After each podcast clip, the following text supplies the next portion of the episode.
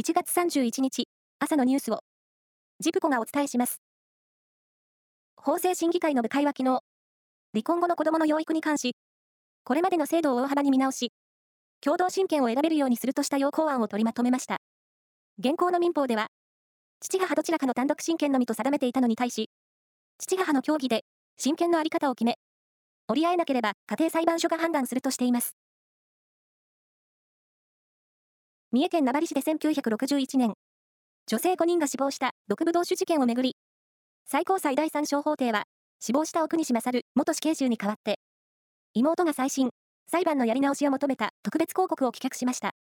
再審を認めない判断が確定します。裁判官5人中4人の多数意見ですが、残る1人は反対意見を述べました。この事件の再審をめぐる最高裁の審理で反対意見が出たのは初めてです。去年の邦画と洋画を合わせた興行収入の総額は、前の年に比べて3.9%増えた。およそ2214億円となりました。また、興行収入の総額のうち、邦画が占める割合は66.9%で、上位10作中6作がアニメでした。興行収入が100億円を超えた3つの作品はいずれもアニメで、邦画の1位で158億7000万円のザ・ファーストスラムダンクと、2位で138億8000万円の名探偵コナン黒金のサブマリン。洋画の1位で140億2000万円のザ・スーパーマリオブラザーズムービーでした。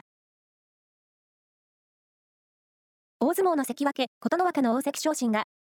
今日午前に開かれる日本相撲協会の春場所番付編成会議と臨時理事会で正式に決定します。日本出身の大関の誕生は、おととしの初場所後の御嶽海以来です。琴ノ若は、初場所で13勝2敗の好成績を挙げ、昇進の目安とされる直前3場所での合計33勝に到達し、189センチ、177キロの体格による安定感も評価されました。2026年のサッカーのワールドカップアジア2次予選で、日本代表が北朝鮮代表と3月26日に平壌のキム・イルソン競技場で対戦することが決まりました。アジアサッカー連盟が発表したもので、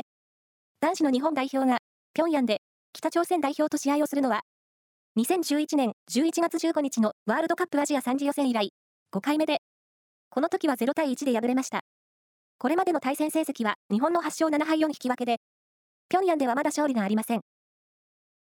以上です。